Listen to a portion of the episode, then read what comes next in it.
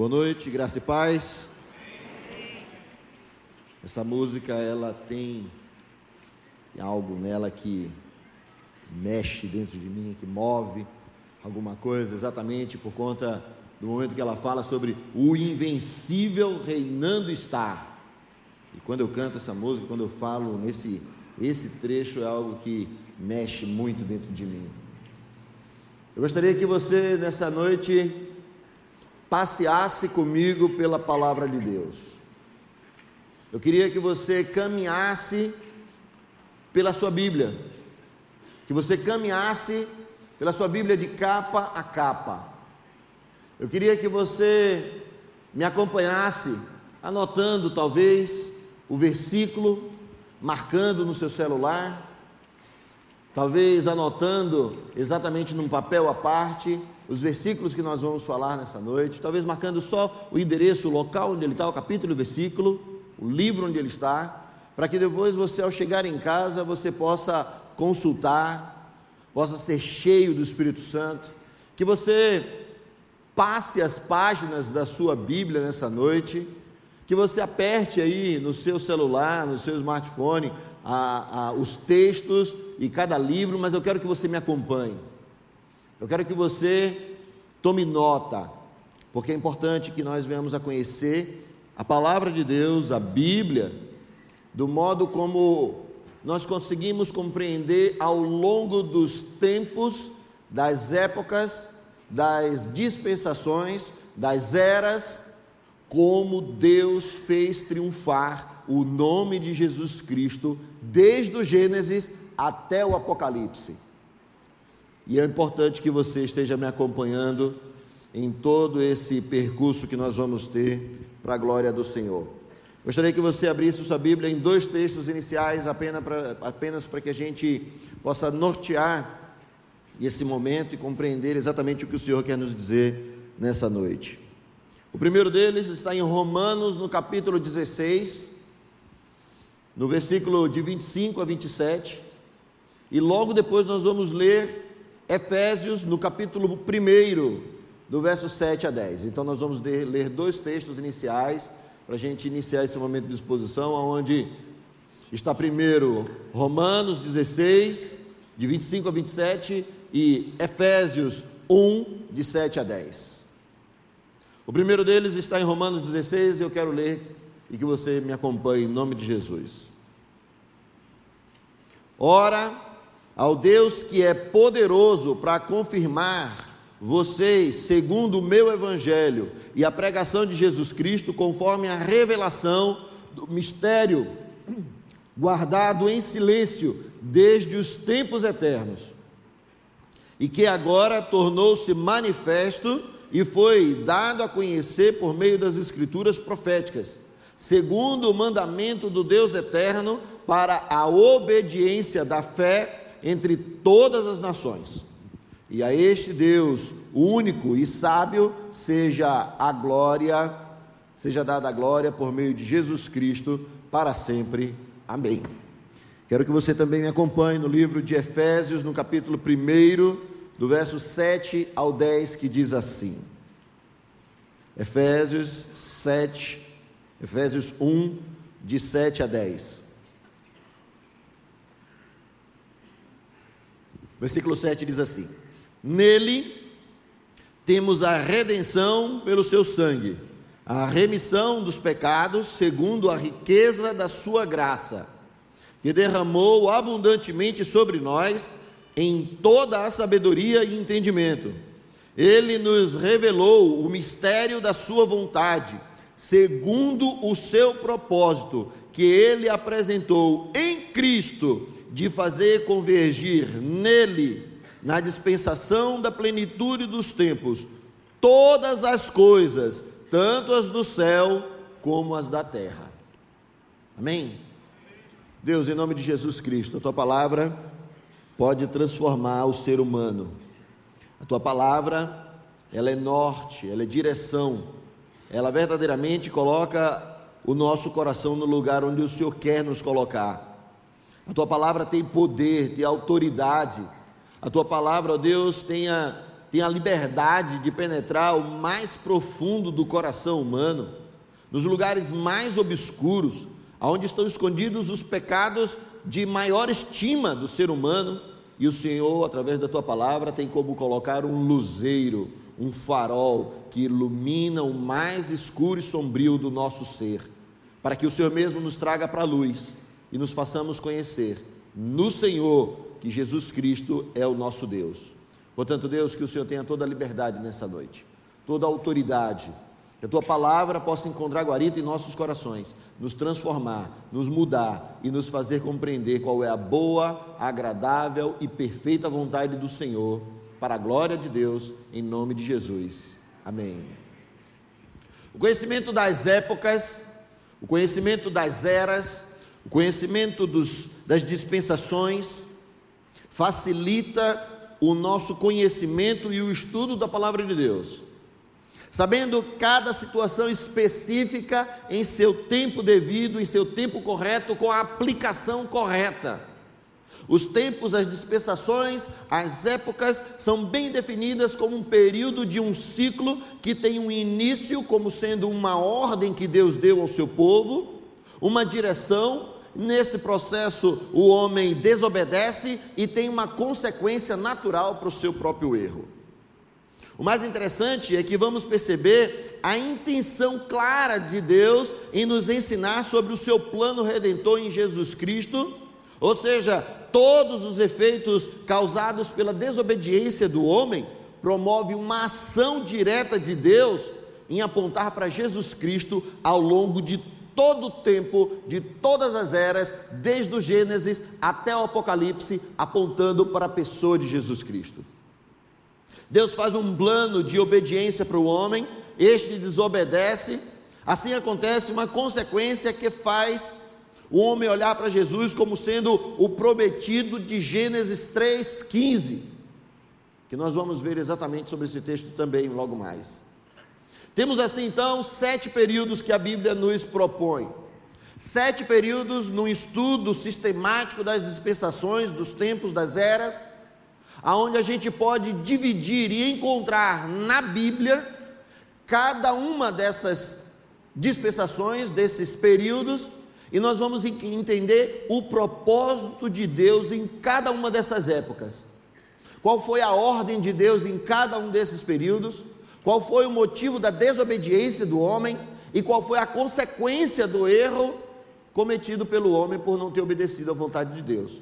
E quando a gente compreende cada um desses ciclos, a gente vai conseguindo compreender com mais clareza o que, é que Deus queria falar com aquele povo e comigo, com você, hoje em dia, a partir do entendimento claro de qual era a vontade de Deus para um tempo chamado inocência, para um tempo chamado tempo da lei, para um tempo chamado tempo da consciência humana, para um tempo chamado governo humano, e cada um desses períodos nós vamos ver agora de noite.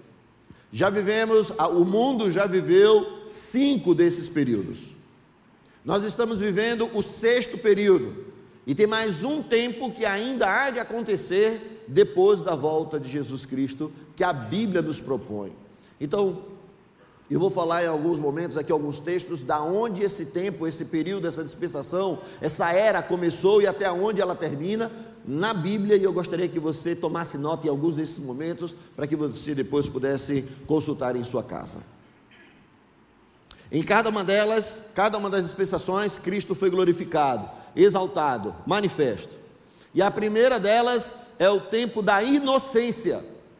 O tempo em que Deus plantou o homem no jardim do Éden e deu ao homem a capacidade de não pecar. Adão tinha capacidade de não errar. Adão tinha capacidade de não fazer o errado. Adão tinha capacidade porque ele nasceu do pó da terra, recebeu o sopro nas suas narinas, o fôlego de vida, e ele podia sim decidir não pecar. Nenhum de nós conseguimos decidir não pecar, porque herdamos de Adão, e nós vamos ver isso também mais para frente. Nós herdamos de Adão, e, e nem joga a culpa em Adão, tá, gente? Nem joga a culpa em Adão, porque se sou eu você, fazia do mesmo jeito, mesmo jeito. Lá em Gênesis 1, 28, que esse tempo da inocência vai desde Gênesis 1, 28 até Gênesis 3, 6. Mas eu quero que você leia comigo Gênesis 1, 28, para que você perceba. Diz assim, Gênesis 1, 28. Deus os abençoou e lhes disse: Sejam fecundos, multipliquem-se, encham a terra e sujeitem-na. Também tenham domínio sobre os peixes do mar, sobre as aves do céu e sobre todo animal que rasteja pela terra. Deus dá uma ordem ao ser humano de povoar, de multiplicar, de dominar. E isso nos mostra a condição dessa dispensação como sendo o homem tendo sido colocado num ambiente perfeito, puro, sem pecado, sem erro, sujeito a uma lei simples e advertido das consequências da sua desobediência. Adão e sua esposa eram como crianças no que diz respeito à malícia e à maldade. Antes de serem despertados para a concepção do verdadeiro eu de cada um deles. Ela, esse período terminou com o julgamento e a expulsão do casal do Jardim do Éden, evidentemente com a dispensação foi efetivada em Gênesis 3:7, quando foi-lhe aberto os olhos, mas tudo isso continuou até Gênesis 3:24, quando eles foram expulsos diretamente do paraíso. A responsabilidade, a ordem de Deus nesse período Nesse início dessa dispensação chamada inocência, a ordem foi não comer. Gênesis capítulo 2, versículo 15 diz: O Senhor Deus tomou o homem e colocou no jardim do Éden para cultivar e o guardar. E o Senhor Deus ordenou o homem: de toda árvore do jardim você pode comer livremente, mas da árvore do conhecimento do bem e do mal, você não deve comer, porque no dia que dela você comer, você certamente morrerá. A, o fracasso, a desobediência do homem foi porque ele comeu. Está lá em Gênesis 3, de 1 a 6, quando a serpente chega para a própria Eva e fala assim: a mais a serpente mais astuta que todos os animais selvagens que Deus, o Senhor, tinha feito, disse à mulher: É verdade que Deus disse: Não comam do fruto de nenhuma árvore do jardim? Deus nunca fez uma pergunta como essa. A mulher respondeu à serpente: Do fruto das árvores do jardim podemos comer, mas do fruto da árvore que está no meio do jardim, Deus disse: Vocês não devem comer dele, nem tocar nele, para que não venham a morrer. Então a serpente disse à mulher: É certo que vocês não morrerão, porque Deus sabe que no dia que dele comerem, os olhos de vocês se abrirão, e como Deus vocês verão, serão conhecedores do bem e do mal. Vendo então a mulher que a árvore era boa para se comer, agradável aos olhos, e árvore desejada, desejável para dar conhecimento, tomou do seu fruto e comeu, e deu também ao seu marido, e ele comeu. A consequência, o juízo desse período chamado inocência foi a expulsão do paraíso. Ao final desse tempo inicial, Deus faz a promessa que norteia toda a história da humanidade a promessa da vinda de Jesus Cristo, a promessa da redenção da humanidade, a promessa da salvação do homem de si mesmo, que está lá em Gênesis capítulo 3, versículo 15, que diz: Porém, Deus falando isso com a serpente, porém, inimizade entre você e a mulher, entre a sua descendência e o descendente dela. Este lhe ferirá a cabeça e você lhe ferirá o calcanhar. Ao longo de todos os tempos, a semente da maldade, a semente de Caim, os filhos da desobediência guerreiam contra os filhos da luz, contra os filhos de Deus, a eterna luta contra o povo do Senhor. Então, porque Deus dá uma ordem dizendo não coma, o homem come e automaticamente morre espiritualmente, porque ele agora é afastado da presença de Deus e ele perde aspectos da sua semelhança com Deus e é expulso do paraíso. Deus estava com Adão todos os dias e ele estava muito feliz. Mas a vontade natural de conhecer o mal como sendo a desobediência a Deus, a vontade de ser quem ele não era e de ter o que não tinha, fez do homem perder o status de inocente para agora ser consciente do seu pecado e consciente do seu erro. Por sua desobediência, o homem agora chegou a ter o conhecimento pessoal e experimental do bem e do mal. Do bem como sendo a obediência a Deus e a sua palavra, e do mal como sendo a contrariedade da conhecida vontade de Deus, pois fora dessa vontade de Deus seria então um campo fértil para toda a maldade do ser humano, como aconteceu. O homem passa a conhecer então Adão do que ele é capaz. Mediante esse conhecimento, a sua consciência é despertada. Agora, expulso do Éden, o homem era responsável para fazer todo o bem que ele conhecia e de se abster, de se afastar de todo o mal que o cercava, de se aproximar de, de diante de Deus, diante do sacrifício, mediante o sacrifício. Sacrifício este que Deus ensinou a Adão e Eva, provendo a morte de um animal, provendo peles de animal, para cobrir o pecado do homem, para cobrir o corpo do homem.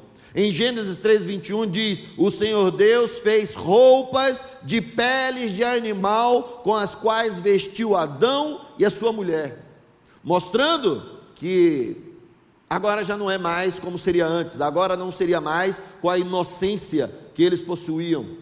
Agora eles tinham que derramar sangue. Agora tinha que haver morte, agora tinha que haver sacrifício, agora tinha que haver verdadeiramente alguém que algo, algo que deveria derramar o sangue em face do seu erro, do seu pecado. Agora o homem deixa de ser inocente para ser consciente do seu pecado. O segundo período, então, que nós iniciamos é exatamente o tempo da consciência humana. O homem agora já não é mais inocente. A consciência humana vai de Gênesis 3, 16 até Gênesis 8, 14. E essa dispensação começou em Gênesis 3 e durou cerca de 1656 anos, abrangendo todo o período desde a queda do homem até o dilúvio. A responsabilidade desse tempo, da consciência humana, era obedecer Obedecer exatamente o que Deus tinha ensinado a Adão, ensinado ao seu povo, ao homem, para que ele continuasse fazendo, para que ele continuasse se aproximando de Deus de novo, porque ele tinha sido expulso do paraíso, afastado da presença de Deus, desligado espiritualmente, morto espiritualmente, e agora, para poder se chegar a Deus, Deus ensina que precisa haver morte e derramamento de sangue. E tudo isso que Deus está ensinando sobre a morte e sobre o derramamento de sangue, sobre o sacrifício, era apontando exatamente para Jesus Cristo na cruz do Calvário. Porém, no, num dos dias, Caim e Abel se chegam a Deus, e a ordem era: obedeçam, sacrifiquem para que vocês se cheguem a mim. Porém, lá em Gênesis 4, 4, diz: Aconteceu que ao fim de um certo tempo, Caim trouxe do fruto da terra uma oferta ao Senhor. Abel, por sua vez, trouxe das primícias do seu rebanho e da gordura deste. O Senhor se agradou de Abel e de sua oferta, mas rejeitou a oferta de Caim. Alguns vão dizer assim: não, é porque Deus, na sua onisciência, ele já conhecia o coração de, de Caim e sabia que Caim era um homem mau. Deus olhou no olho de Caim e viu que Caim ia errar. É muito mais do que somente ter esquadrinhado o coração, a alma de Caim, mas era exatamente pelo ato de Caim, que era uma rebelião contra Deus, não fazendo exatamente o que Deus tinha ordenado que fosse feito. Em Hebreus 11, 4 diz: Pela fé, Abel ofereceu a Deus um sacrifício mais excelente do que o, Caim, do que o de Caim. Em Hebreus 9, 22 diz: E quase todas as coisas, segundo a lei, se purificam com o sangue, e sem o derramamento de sangue não há remissão.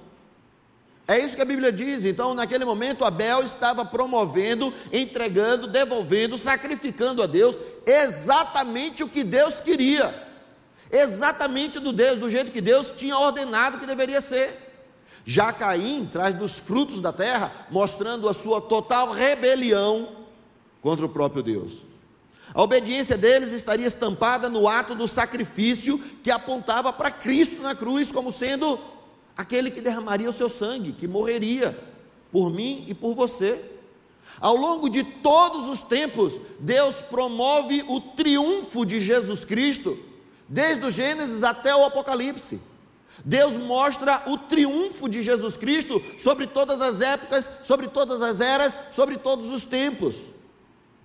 Caim ter trazido os frutos da terra era um ato de desobediência a Deus que ordenara sacrificar para se chegar a Ele novamente. E Deus ensina isso ao seu povo desde o Gênesis, desde Adão, até o período da lei. E ensina a todo o seu povo, em todo o Velho Testamento, que deveria ser sim com derramamento de sangue. Mostrando como em todo o tempo o sacrifício e o derramamento de sangue e a morte eram inevitáveis para se aproximar de Deus.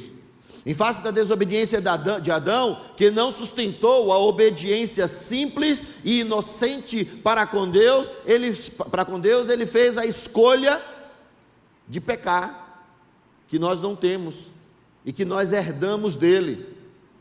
Não adianta reclamar, porque se eu e você estivéssemos no lugar de Adão ou de Eva, faríamos do mesmo modo. Aí você vai dizer assim: não, eu repreendo essa palavra, não é para mim. A maior prova de que nós faríamos igualzinho como Adão e Eva fizeram é que hoje em dia a gente continua desobedecendo à vontade de Deus. A maior prova de que nós faríamos iguais a Adão e Eva é que quando a palavra de Deus diz para a gente fazer algo, muitas vezes a gente questiona, a gente diz que não é aquilo. A gente sabe o certo que deve ser feito e a gente quer, porque quer, de forma muito obstinada no nosso coração, fazer do nosso jeito, do mesmo modo que aquele povo também assim fez. O fracasso e a desobediência desse povo nesse período da consciência humana foi a corrupção da humanidade e a desobediência. Lá em Gênesis 6, 5 diz: O Senhor viu que a maldade das pessoas havia se multiplicado na terra e todo o desígnio do coração delas era continuamente mal. A terra estava corrompida à vista de Deus e cheia de violência. Deus olhou para a terra e eis que estava corrompida, porque todos os seres vivos haviam corrompido o seu caminho na terra. Por isso Jesus Cristo precisava vir para desfazer as obras do diabo. Deus se entristeceu com a maldade humana se espalhando. O homem já tinha, já não tinha mais limites em si mesmo. Isso não é diferente de mim, de você hoje em dia. Muitas vezes nós também não temos limites mais em nós mesmos. Deus usando de forma progressiva o ensino para com a humanidade. Primeiro ele afasta o homem do jardim do Éden, para que o homem não tomasse da árvore da vida e ficasse vivendo eternamente pecando.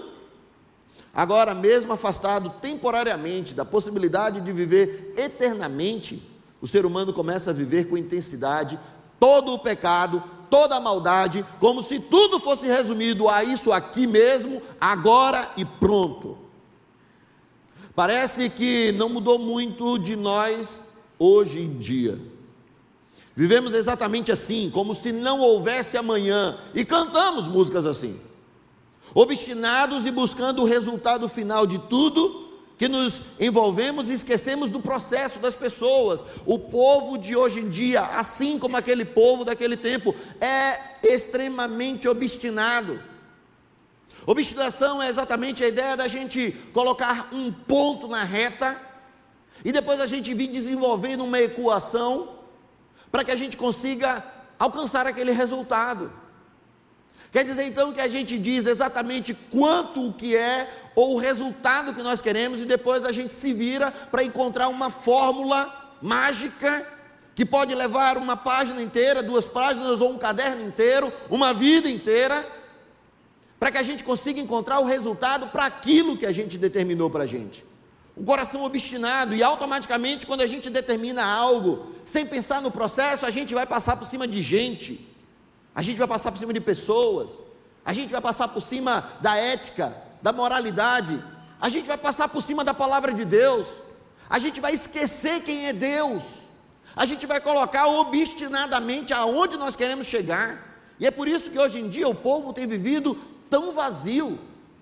É por isso que nós temos vivido um tempo onde as pessoas não conseguem ter alegria em mais nada. É por isso que hoje em dia as pessoas estão precisando fazer duas, três, cinco, dez, quinze coisas. A pessoa precisa ter duas, três, quatro, cinco, dez formações. A pessoa não consegue se estabilizar em nenhum lugar. A pessoa está precisando sempre sair dali, ir para aqui e nada mais preenche o coração. E obstinadamente a gente alcança onde a gente queria e automaticamente a gente, quando alcança, a gente se sente tão vazio que precisa procurar de novo outra coisa para poder obstinadamente conseguir preencher o nosso coração. A gente continua vivendo desse modo, esquecendo o processo, as pessoas, as coisas. E nesse período então do, da consciência humana, e por conta da desobediência do ser humano, a consequência, o juízo de Deus foi o dilúvio água, destruição. Lá em Gênesis 6, 13 diz: Então Deus disse a Noé: Resolvi acabar com todos os seres humanos, porque a terra está cheia de violência por causa deles. Eis que eu destruirei juntamente com a terra todos os homens. Faça uma arca de tábuas de cipreste, nela você fará compartimentos e revestirá com betume por dentro e por fora. Deus ordena a Noé que construa uma arca com o intuito de destruir a humanidade. Mas, por misericórdia, preserva Noé e a sua família, num total de oito pessoas: Noé, sua esposa, seus três filhos e suas três noras. Aquele filme Noé que está passando lá é tudo mentira, tá? Não tem nada daquilo lá, aquilo tudo lá, tudo é, tudo é história.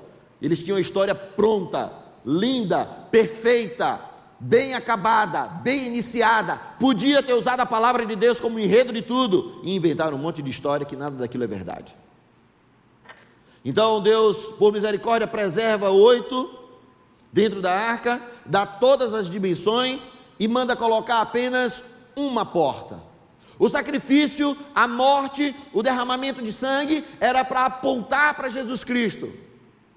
A arca, o manifesto da misericórdia de Deus em salvar oito, em detrimento de toda a humanidade que foi destruída. Deus pega e dá uma ordem dizendo para Noé assim, em Gênesis 6,16: Faça uma cobertura dentro da arca deixando entre ela e a arca uma abertura de meio metro. Coloque uma porta lateral e faça três andares. Mais uma vez, Deus aponta na história com a própria arca para o próprio Jesus. E o próprio Jesus Cristo, em, João capítulo 10, ele diz: Eu sou a porta, e se alguém entrar por mim, será salvo. Em cada tempo, em cada época, em cada dispensação, Jesus Cristo foi apontado na palavra de Deus. A inocência, Jesus foi prometido que viria para pisar a cabeça da serpente, como sendo a propiciação de todo pecado, o sacrifício vivo, eficaz, eterno, a aniquilação de todo o mal. No tempo da consciência humana, agora então, o homem deveria apenas obedecer, sacrificando e se mantendo afastado do mal. Porém, o homem escolhe mais uma vez pecar desobedecer e espalhar sua maldade, sua rebelião contra Deus por todo o mundo. O sacrifício, a morte, o sangue, a porta estão sempre apontando para Jesus Cristo. Terceiro, terceiro tempo, terceira época, terceiro período, é chamado de governo humano. Esse tempo começou em Gênesis 8, 15 e pendurou por cerca de 427 anos, desde o tempo do dilúvio até a dispersação dos homens sobre a face da terra, sendo consolidada com o chamado de Abraão. Sob a inocência, como sob a consciência, o homem fracassou inteiramente, e o julgamento do dilúvio marca o fim dessa segunda dispensação. Noé, porém, como sendo o pai do século pós-diluviano, e do mundo presente, embora sendo da décima geração depois de Adão, ele nasceu 14 anos depois da morte de Sete. Durante oito gerações e por mais de 350 anos, ele viveu entre os homens daquela nova geração depois do dilúvio. O mundo, portanto, conheceu um pai amoroso e piedoso, porque Noé conheceu a grande ira de Deus e o grande amor de Deus, conheceu o cuidado de Deus e tudo o que Deus era capaz. Quando nós somos crentes verdadeiramente transformados por Deus, nós vamos compreender verdadeiramente o grande amor dele, mas também nós vamos compreender a grande capacidade que ele tem de nos corrigir. Nós nunca podemos deixar de compreender que quando estamos sendo corrigidos, é porque Deus verdadeiramente nos ama ele só quer o nosso bem, mesmo que esse bem muitas vezes seja de uma forma que a gente não gostaria que fosse, mas ainda assim Ele nos ama. E o amor de Deus não pode ser discernido pelo que Ele nos permite somente, mas sim principalmente pelo que Ele não nos permite fazer. E quando Ele não nos permite, Ele está nos amando muito mais do que quando Ele nos permite que a gente faça tudo o que a gente quer, apenas porque Ele esquadrinha a nossa alma e conhece a nossa vida. A responsabilidade, então, nesse período pós-diluviano, nesse período agora do governo humano, a responsabilidade, a ordem de Deus era povoar e espalhar-se sobre a face da terra. Está lá em Gênesis 8,15. Então disse a Noé: Deus disse a Noé: saia da arca, você, sua mulher, seus filhos e as mulheres dos seus filhos. Faça sair também todos os animais que estão com você, tanto as aves como o gado e todo animal que rasteja sobre a terra, para que povoem a terra, sejam fecundos e nela multipliquem. Porque a partir do momento que o homem fosse espalhado sobre a face da terra, automaticamente ele estaria promovendo o nome de Deus. Ele estaria espalhando o nome de Deus, os grandes feitos de Deus, o amor de Deus e a sua ira também, como correção por conta do pecado. A ordem então era: espalhem-se. Porém, a desobediência, o fracasso dos homens foi exatamente não se espalhar e não promover e tornar célebre o nome do Senhor. Apareceu nesse tempo, então, um homem chamado Nirode, e não é o nosso Nirode daqui, que é um, um cara gente boa, que está lá em Curitiba, o filho também, que trabalha bastante aqui com a gente, mas o nome é muito peculiar. Nirode aparece nesse tempo, e lá em Gênesis 11, 4, ele diz assim: Venham, Vamos construir uma cidade e uma torre cujo topo chegue até os céus, e tornemos célebre o nosso nome, para que não sejamos espalhados pela terra. Meu Deus, a ordem de Deus era contrária, era espalhem-se, multipliquem-se, promovam o meu nome, tornem célebre o meu nome, façam todos os outros povos conhecerem quem sou eu. E o homem olha e decide obstinadamente no seu coração: vamos ficar todo mundo aqui. Vamos ficar todo mundo junto, porque se a gente ficar todo mundo junto, a gente é mais forte. Vamos ficar aqui, vamos construir uma torre. A história tem o hábito de repetir a si mesma. Não importa o quão avançado se torne um homem moderno, o mundo ainda parece cometer os mesmos erros do passado e deixa-se enganar pelas mesmas mentiras. Uma delas é a noção de que o homem pode tomar o lugar de Deus, o esforço que não é estranho ao ser humano a todo tempo, e parece que foi com sucesso, afinal, que a serpente convenceu Adão e a Eva a comerem do fruto da árvore proibida e eles seriam como Deus, conhecedores do bem e do mal. Desde o momento da queda, a serpente repete a mentira geração após geração. E ela plantou esse sentimento, esse desejo de tornar a todo tempo, tentar tomar o lugar de Deus. E hoje em dia, como no coração daquele povo, os sumérios, que são os mesmos habitantes da região de Sinar, a região de Sinar, que fica no norte do Oriente Médio, onde está o Iraque, a Turquia e aquela região ali em cima do norte do Oriente Médio. Aquela região de Siná, que depois se transformou em Babel, Babilônia, Babel no sentido de torre de Babel, a torre de Siná. Mais tarde, a própria Nínive, aonde Jonas tinha que ir pregar e tentou fugir, Deus ordenou que fosse lá. Aquela mesma região ao norte do Oriente Médio, aonde mais tarde Nabucodonosor constituiu a Babilônia, a cidade das confusões. Aquela mesma região aonde Naum capítulo 1, versículo 11 fala: De ti, ó Nínive, sairá aquele que fala grandes blasfêmias contra o Senhor, o anticristo. Daquela mesma região, ela plantou o desejo a todo tempo, a serpente, do homem tomar o lugar, tomar a decisão, tomar as rédeas. Para satisfazer esse desejo, Aqueles homens pretendiam edificar uma torre tão alta que atingiria o céu. Embora eles quisessem construir apenas um símbolo de unidade, os sumérios revelaram o verdadeiro propósito e começaram a construção da Torre de Babel, proclamando: façamos para nós uma cidade e uma torre que chegue até o céu. Assim nós faremos o nosso nome célebre do contrário, nós seremos dispersados por toda a superfície da terra. A ambição, o orgulho, porém deram em nada. Deus, conhecendo as intenções dos seus corações, ao passar das épocas, dos tempos, de tudo o que havia conhecido, Deus percebeu que a construção da torre refletia o desejo humano dos homens de se tornarem iguais a Ele, como nós hoje em dia, de assumir as rédeas da situação, de querer resolver as coisas, de tomar a decisão, de continuar querendo buscar tomar o lugar que não nos pertence. Deus sabia que a sua ambição só aumentaria se ele permitisse, e nada os impediria de fazer o que propusessem ao coração, mesmo que eles não chegassem até o céu, mas se eles dessem continuidade e Deus permitisse, eles estariam a todo tempo sendo soberbos em si mesmos, e nada podia mais controlar eles. Por isso, a fim de castigá-los, Deus desce e confunde as línguas daquele povo.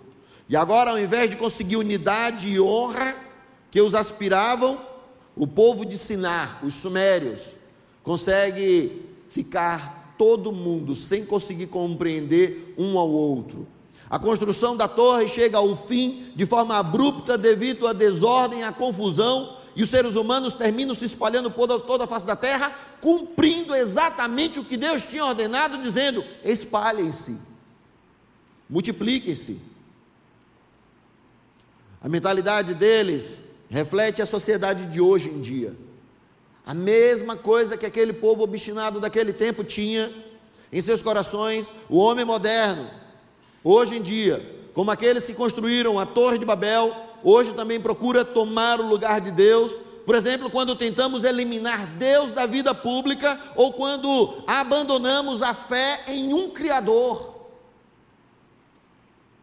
Como ensinava o Papa emérito Bento XVI, ele dizia uma frase assim: O homem pretende fazer-se sozinho e dispor sempre e exclusivamente sozinho o que lhe diz respeito a gente não está disposto a ouvir o que os outros têm a dizer para nós. A gente não está disposto a ouvir a direção de alguém para a nossa vida. A gente não está disposto a ouvir a palavra de Deus direcionando a cada um de nós para fazer aquilo que Ele quer que a gente faça. A gente não está disposto a ouvir e inclinar o nosso coração à vontade de Deus. A gente olha para a gente mesmo, sobe nos tamancos e diz: é do jeito que eu quero, é para a minha felicidade. O episódio da Torre de Babel quer mostrar que o mal que foi gerado pelo pecado original, consumado na morte de Abel, punido pelo dilúvio, vai se alastrando cada vez mais e o que faz constituir, então, a partir de Abraão, Deus decide, a fim de preparar a salvação da humanidade perdida no pecado completamente. Podemos dizer então que Babel devido à soberba dos homens, houve a divisão, o entendimento que deixou de acontecer da língua do homem, E as línguas se multiplicaram, e todos se espalharam, e os povos viam a grande diversidade das línguas, causada pela divisão dos homens, e consideravam isso uma total desgraça e mesmo um castigo por causa do pecado proposto pelo homem. Aonde Deus é glorificado e manifesto, exaltado em tudo isso e na Torre de Babel.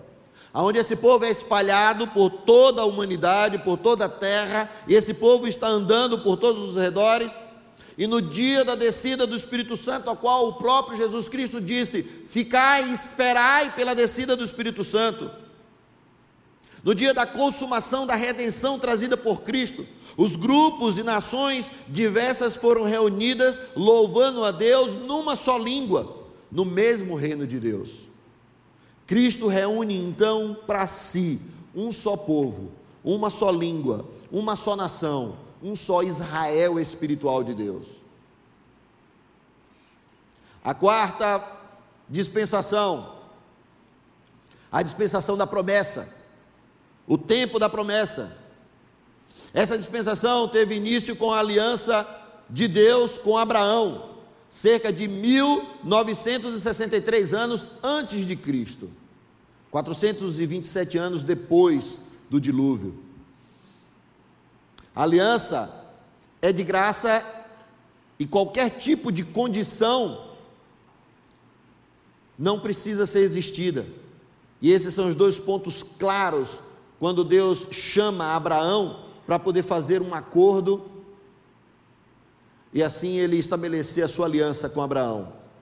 Os descendentes de Abraão deveriam apenas ficar na terra prometida, em Canaã, para herdar a bênção no Egito, quando o povo se tornou escravo, eles perderam a bênção, mas não perderam a aliança com Deus. A responsabilidade, então, nesse período do tempo da promessa, no quarto período, era morar em Canaã. A ordem era muito simples, está lá em Gênesis 12, de 1 a 7. A ordem era muito simples: morem em Canaã. Deus faz um pacto com Abraão de modo do modo mais comum da época e mais inusitado do tempo de hoje.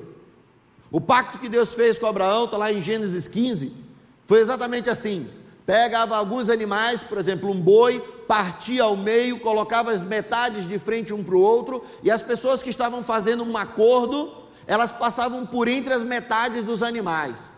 E publicamente, no meio de todo mundo, eles diziam assim: que seja feito comigo, assim como foi feito com esses animais, se eu não cumprir com a minha parte no acordo. Nesse momento desse acordo, da promessa, da aliança que Deus faz com Abraão, ele faz Abraão dormir um sono profundo, e a Bíblia fala de que um morrão que fumega, que não se apaga, que passou representando o próprio Deus por entre as metades, fazendo com que Deus estivesse dizendo assim: Eu assumo toda a responsabilidade do pacto, da aliança que eu estou fazendo com vocês. Eu estou dizendo que eu vou cumprir, independente de você, e eu quero que você não passe para que você não erre, porque o povo que vem depois de você não vai conseguir cumprir. Deus assume toda a responsabilidade do pacto, assim como também Jesus Cristo assumiu toda a responsabilidade com a sua morte.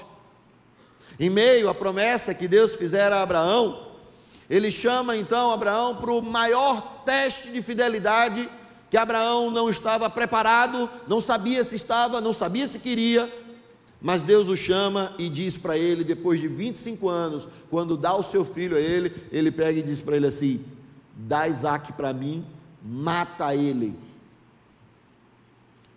Esse mesmo filho que agora é pedido por Deus a Abraão como teste, não para Deus, mas para o próprio Abraão, para saber se, esse, se ele realmente tinha dedicado o coração dele plenamente a Deus, o quanto ele tinha em si mesmo a fidelidade para com Deus.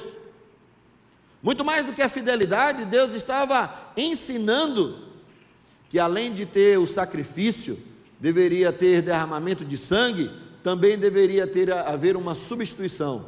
Na hora que Abraão está pronto para matar Isaac, Abraão ouve a voz, a voz de Deus dizendo: Abraão, não mates o menino, e quando ele olha para trás, ele vê um cordeiro preso por entre os chifres no arbusto, mostrando a partir daquele momento que aquele cordeiro E não podia ser um carneiro, tinha que ser um cordeiro, porque o cordeiro tinha menos de um ano, não tinha ainda feito nenhum tipo de cobertura, era puro.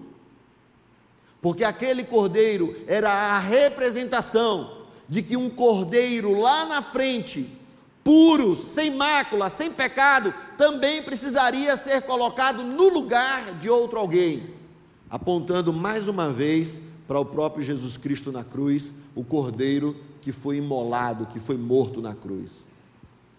Por isso, Jesus, puro e sem pecado, morreu em nosso lugar, e ele tanto nos amou que se deu por nós. O fracasso desse povo, então, que recebeu a ordem de morem em Canaã, o fracasso foi ter ido morar no Egito. Gênesis 12, 10. Havia naquele naquela terra muita fome, assim Abraão foi para o Egito para ali ficar, porque era grande a fome na terra. Abraão desobedeceu e foi morar lá no Egito. Isaac tentou ir e Deus o impediu. Jacó foi para lá para o Egito também no período da fome. O juízo então sobre esse povo foi então se tornarem escravos. Nesse tempo da promessa fica claro a direção de Deus para Cristo como sendo o cordeiro puro e imaculado, santo e sem defeito, que viria para substituir a mim e a você naquela cruz. Ele se tornou maldição por mim e por você naquele madeiro. Ele derramou o seu sangue. Ele morreu como todos os cordeiros que morreram ao longo do tempo, apontando para ele mesmo, para convergir nele mostrando para aquele povo até o Velho Testamento, até o advento de Cristo, de que precisava haver derramamento de sangue e sacrifício. Chegamos então na quinta dispensação, que é o período da lei, que vai de Êxodo 19, 8 até Atos, capítulo 2, versículo 1. E essa dispensação durou cerca de 1430 anos, da saída do Egito até a crucificação de Cristo. Ela teve início em Êxodo 19, 11, 19, 8, contextualizada com João 1,17, que diz: A lei foi dada a Moisés. Aqui começa a quinta dispensação, a lei. Esta se estende do Sinai até o Calvário, do Êxodo até a cruz de Cristo. A responsabilidade desse povo nesse tempo, então, era simplesmente guardar a lei. A responsabilidade, a ordem era guardar a lei. Guardar a lei fazia o povo perceber o peso do erro ou a necessidade da graça. Guardar a lei fazia com que eles sentissem acusados por eles mesmos diante de Deus pela incapacidade de conseguir guardar 100% da lei. Presta atenção, são 673 leis 673 leis resumidas em 10. É impossível ser salvo pela lei. Mas a lei mostra a nossa dependência no Senhor que veio e cumpriu toda a lei. A lei apontava para Cristo, mostrava a nossa necessidade de um Salvador. A lei aponta o nosso erro, a nossa incapacidade de cumprir cabalmente 100% sem errar, porque até mesmo quando nós estamos pensando, nós também estamos pecando.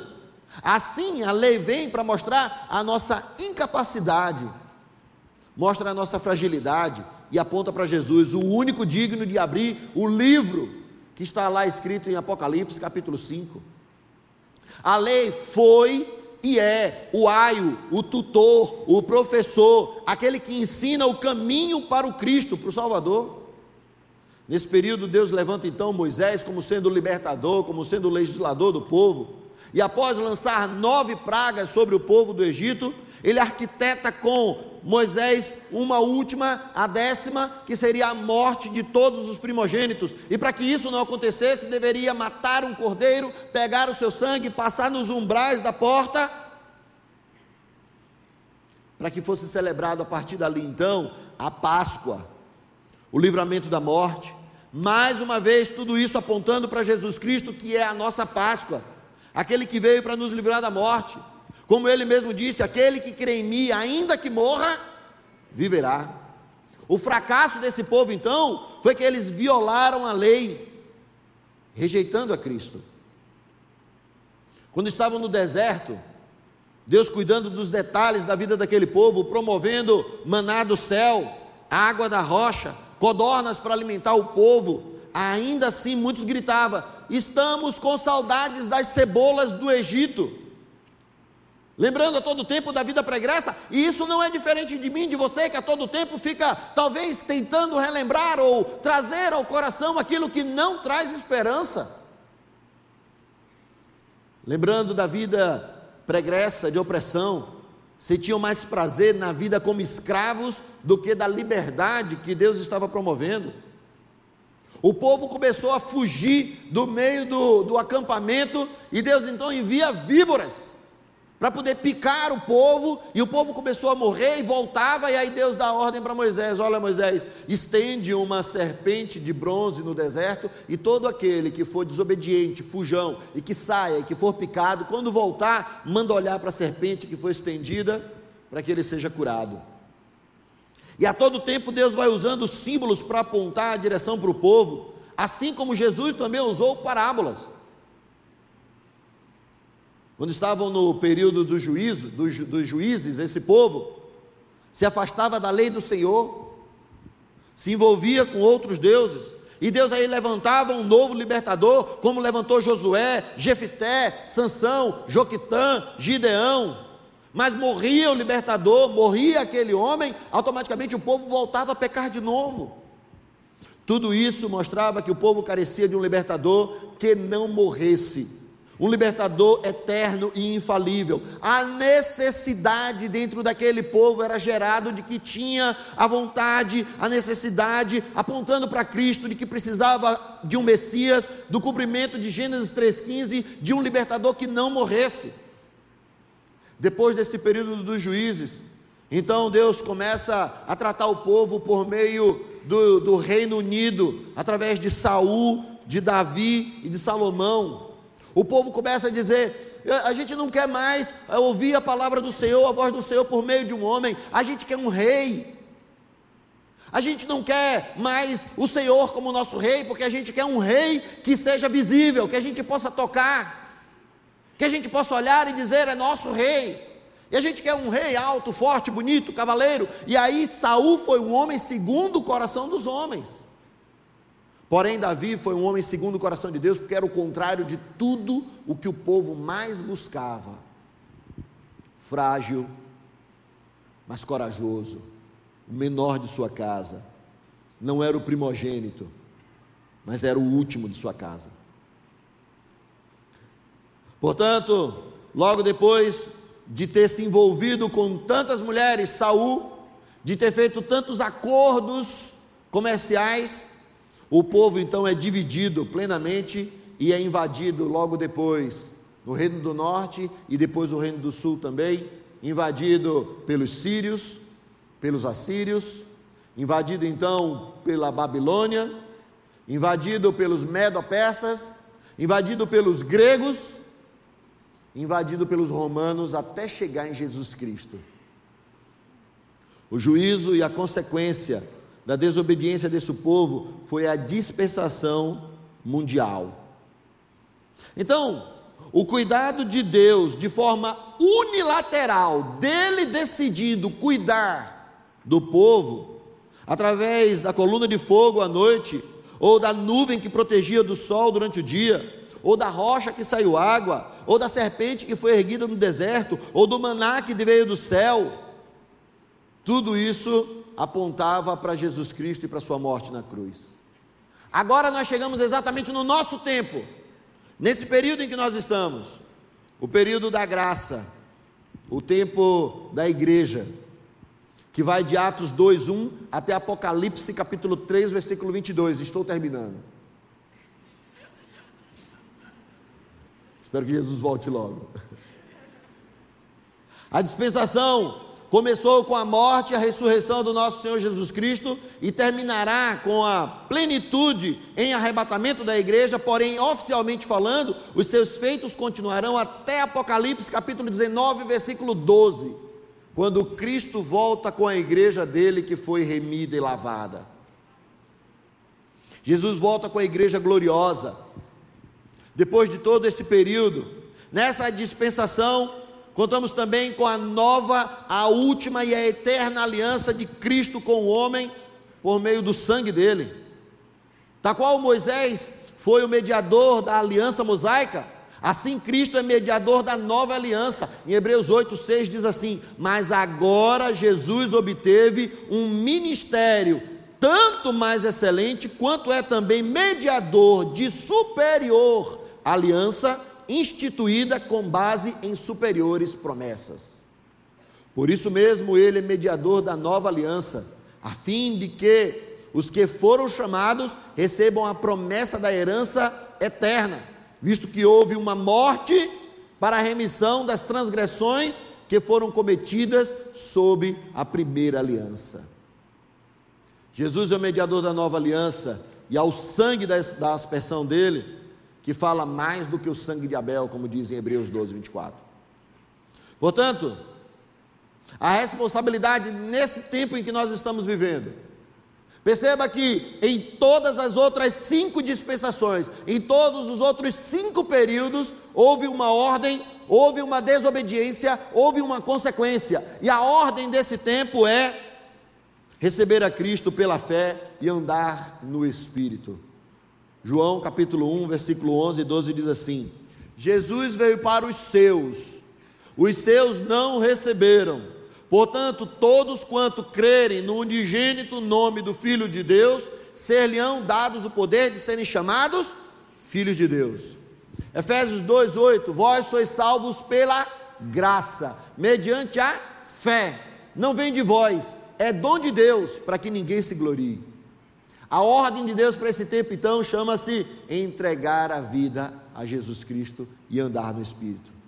Qual vai ser então o fracasso desse povo? Como diz lá em 2 Timóteo 3, 17, 3 de 1 a 7, diz que no final dos tempos haverão homens amantes de si mesmo, que terão como comichão no ouvido, que não quererão dar ouvidos à sã doutrina, a palavra de Deus não vão querer conhecer sistematicamente como Deus tratou com o seu povo, com a humanidade ao longo de todas as eras. E como Jesus Cristo triunfou em todas elas e também triunfa agora. O juízo para esse período chama-se grande tribulação, e presta atenção: todos nós vivemos tribulações, todos nós vivemos problemas, Todos nós vivemos dificuldades. Sim, é verdade. Mas eu gostaria que você entendesse que lá em Mateus, no capítulo 24, no versículo 21, diz exatamente assim: Porque nesse tempo haverá uma grande tribulação, como nunca houve desde o princípio do mundo até agora e jamais haverá. Um tempo chamado grande tribulação, que é diferente de tudo que todo mundo já viveu até hoje. Isso é a consequência para aqueles que não entregarem a vida a Cristo. Após a grande tribulação, a igreja volta com Cristo, ressuscita com Cristo, para que se cumpra a vitória sobre a morte, o último inimigo a ser vencido. E eu gostaria que você abrisse lá em 1 Coríntios, no capítulo 15, no versículo 25 e 26. 1 Coríntios capítulo 15, no versículo 25, que diz assim: Porque convém que ele reine até que haja posto todos os inimigos debaixo dos seus pés. O último inimigo a ser destruído é a morte, porque todas as coisas sujeitou debaixo dos seus pés. Vira uma página e vai lá no versículo 51 e diz assim: Eis que vos digo um mistério: nem todos morreremos, mas seremos transformados. No momento, num abrir e fechar de olhos, ao ressoar da última trombeta, a trombeta soará, os mortos ressuscitarão incorruptíveis, e nós, os vivos, seremos transformados. A responsabilidade nesse tempo chama-se entregar a vida a Cristo, para que a gente possa vencer a morte, não por causa de nós mesmos, mas porque Ele mesmo disse: Eu vou entregar a minha vida, porque posso tomá-la de volta. Ele foi quem venceu a morte. O último inimigo a ser vencido é a morte. E o único que venceu a morte foi o Jesus Cristo, nosso Senhor. Interessante que ele prometeu que viria e veio, ele prometeu que morreria, morreu, prometeu que ressuscitaria, ressuscitou, prometeu que voltaria e vai voltar. E a gente tem medo da morte, porque a gente não nasceu para morrer, a gente nasceu para viver eternamente. Por conta da entrada do pecado no mundo, a gente percebe que as coisas ficaram fora do lugar, ficaram meio bagunçadas. E parece que o plano de Deus em Gênesis 3 parece que foi frustrado e não foi. Deus continua no controle de todas as coisas e de toda a humanidade. E esse período de Gênesis 3 até Apocalipse capítulo 19 é um período sim em que o pecado tem liberdade. Mas aquele mesmo plano do início de Gênesis 1 e 2 vai se retornar a cumprir em Apocalipse capítulo 21 e 22. Isaías 65 diz duas coisas interessantes. Ele diz que o homem, a criança pequena, morrerá aos 100 anos. Voltaremos então à longevidade de Gênesis 1 e 2. Diz também Isaías 65 que o boi pastará com leão, não haverá mais cadeia alimentar, voltará exatamente como era lá em Gênesis 1 e 2. O plano de Deus não vai ser frustrado. O plano de Deus apenas foi dado uma pausa, aonde ele mesmo sabia que ia acontecer e proveu Jesus Cristo para poder vir. Ele não tem pressa, porque Deus não está ligado ao tempo. Ele é atemporal, ele é fora do tempo, ele está olhando o tempo fora de todas as coisas. Ele sabe tudo que terminou, como tudo começou. Ele escreveu o final sabendo qual seria o início. Para ele, um dia é como mil anos, e mil anos é como um dia porém ainda precisa, depois de vencer a morte, cumprir a última dispensação sobre a face da terra, chamada tempo milenar, que está escrito lá em Apocalipse capítulo 20, do versículo 1 até o 7, que quando Jesus Cristo volta com a sua igreja gloriosa, lá em, 19, em Apocalipse 19, 12, volta com a sua igreja gloriosa, então ele vem e lança o falso profeta e o anticristo no Guena, na morte eterna, na segunda morte. Aprisiona Satanás por mil anos. Vamos viver então esse período do milênio que está lá em Isaías 65. No final do milênio, então, Satanás é solto. Acontece a guerra de Gog e Magog. Ele arrebanha ainda um povo desce fogo do céu, destrói a todos eles, e agora a gente vê a nova Jerusalém que desce do céu, vindo gloriosa, adornada, para transformar toda essa estrutura que nós estamos vivendo hoje. A responsabilidade no tempo do milênio é adorar a Cristo. Mas muitos naquele período serão reunidos na guerra de Gog e Magog para a última rebelião e o juízo final será a segunda morte.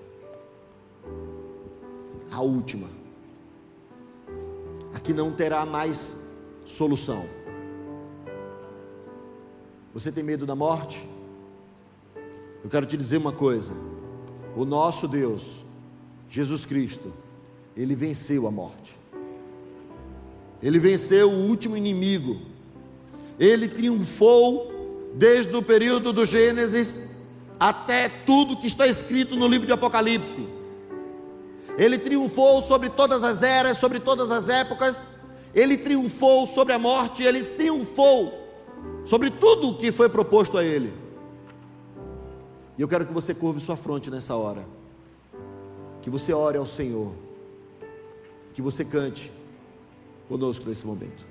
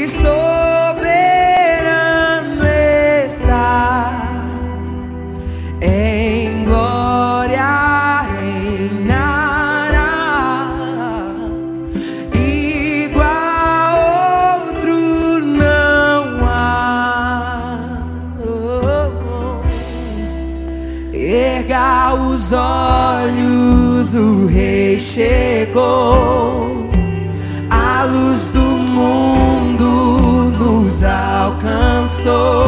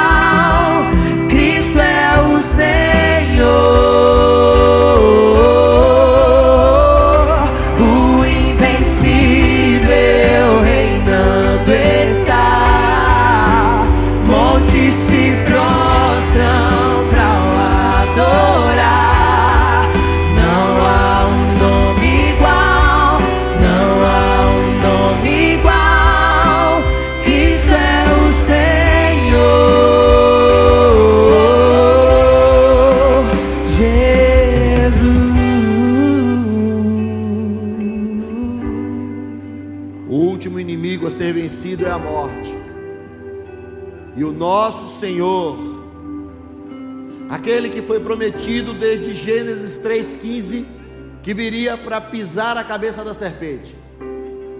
Aquele que foi prometido como sendo a propiciação de todo pecado e a aniquilação de toda maldade.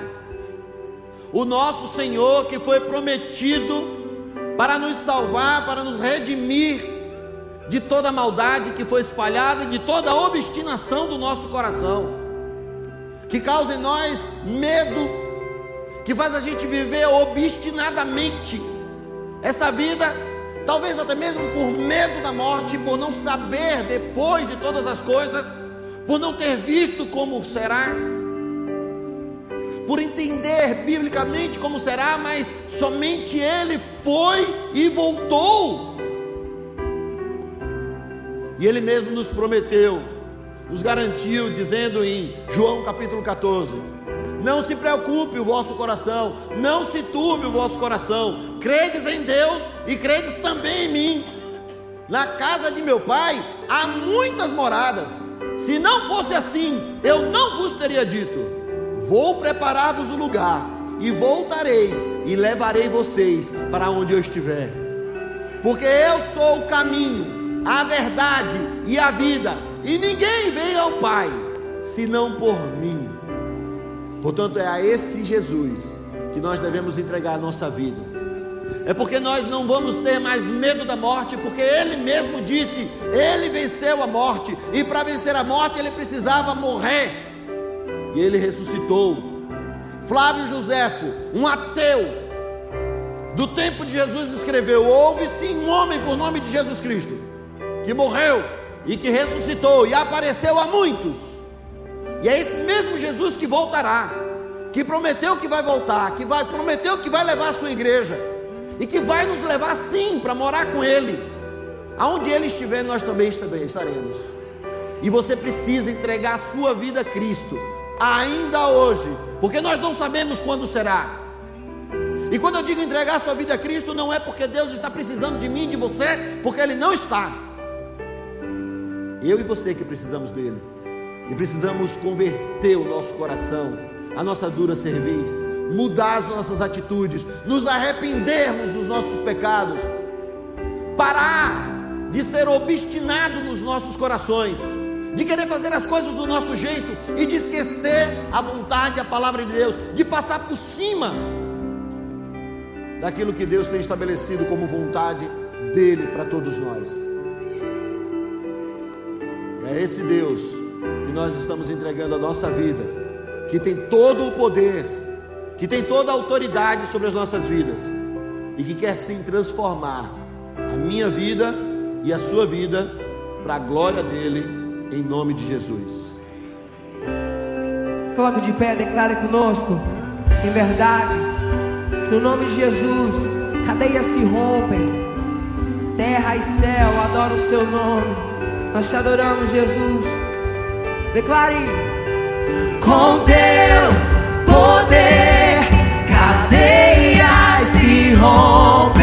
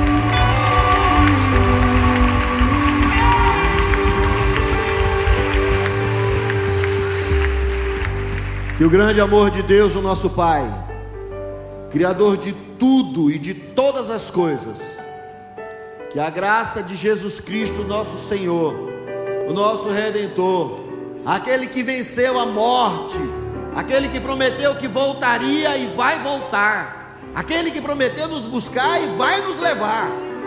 E a doce presença do Espírito Santo de Deus esteja sobre a igreja do Senhor, aqui nesse lugar e espalhada sobre toda a face da terra, de hoje até a volta do Cristo, em nome de Jesus. Amém. Vão em paz, meus irmãos. Dê um abraço no irmão que está do seu lado.